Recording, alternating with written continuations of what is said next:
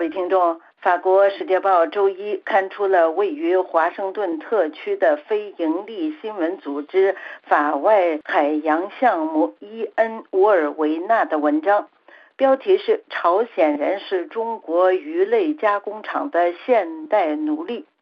文章提到了几个中国鱼类加工厂，其中的一个是位于中朝边境丹东的一家海鲜加工企业——东港金辉食品公司。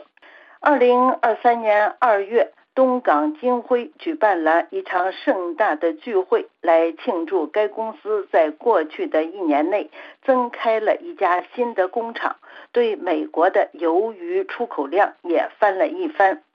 乌尔维纳表示，东港金辉公司成功的一个关键的因素是它使用了朝鲜劳动力。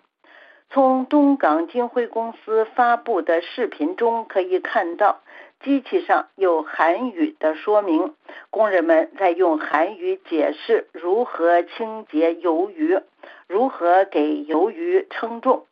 在二零二三年二月的盛大聚会期间，会场上播放了在平壤流行的歌曲，比如《人民为我们的党带来荣耀》，或者是我们将去白头山。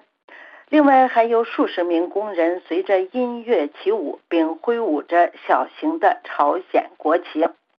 金辉没有回应乌尔维纳团队的采访请求。文章指出，朝鲜劳动力的输送是由朝鲜一个名为“三九办公室”的秘密政府机构负责管理的。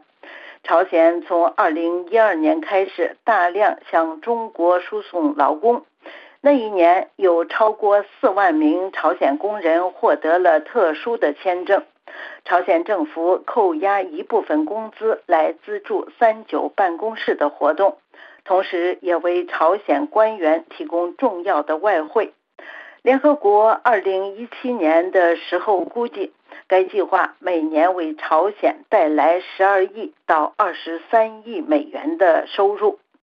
二零一七年，在朝鲜进行了一系列的核试验和弹道导弹实验之后，联合国实施了多项制裁措施。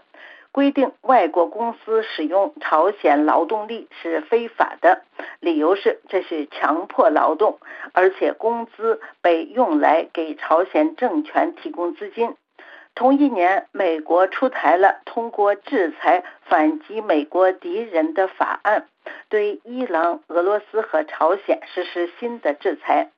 该法律对进口与朝鲜劳工相关的产品的公司处以巨额罚款。他还建立了一个可驳斥的推定，也就是说，对朝鲜人的剥削属于强迫劳动，除非另有证明。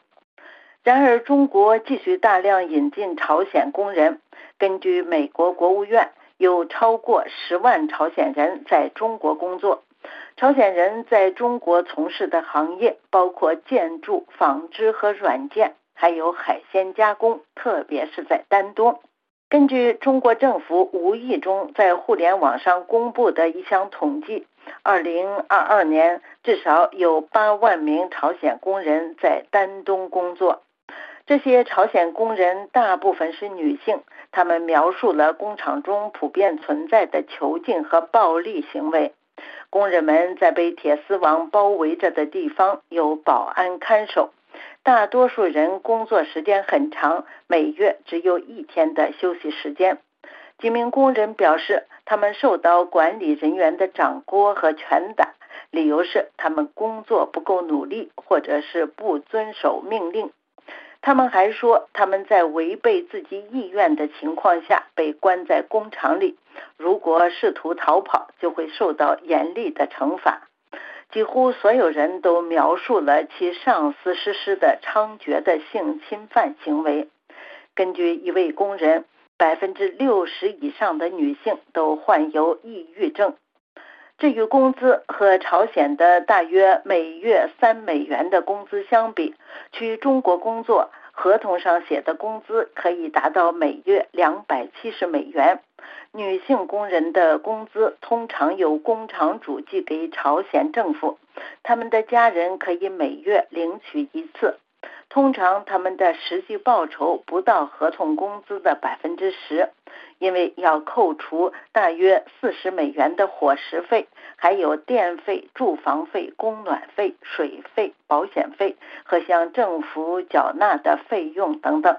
各位听众，以上是法国世界报摘要节目。本次节目由阿曼婷编播，感谢收听。